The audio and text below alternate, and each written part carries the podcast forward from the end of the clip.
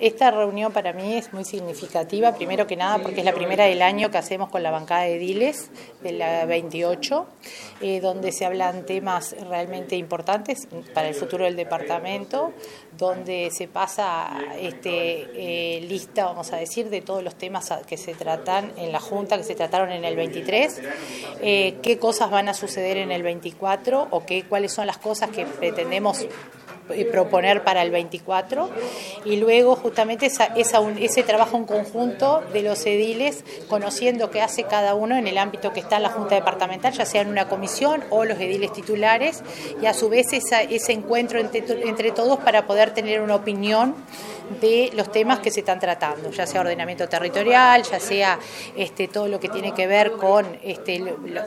todos estos proyectos que han este, justamente generado este, fortaleza, vamos a decir, en, eh, este, hacia dónde va el departamento, como es este, estas inversiones, como Más Colonia, que también la Junta lo trató, como es este, también diferentes las zonas francas que se van a instalar y bueno, todas aquellas inversiones, nuevas inversiones que se están trabajando y que van a requerir justamente atención especial. Entonces, para nosotros el pensar en cómo va a, a transformarse el departamento con las nuevas inversiones y también generar propuestas y hablar de las de aquellas cosas que la gente está solicitando para poder transmitir al gobierno departamental y aportar desde ahí, para nosotros es importante. Vamos a seguir este, haciendo este tipo de reuniones, nos caracteriza el hacerlas, nos gusta saber las temáticas que se están tratando, sobre todo en el legislativo, donde rige este, el contralor del gobierno departamental, o sea, ese contralor tanto no solamente en dinero, sino también en acciones.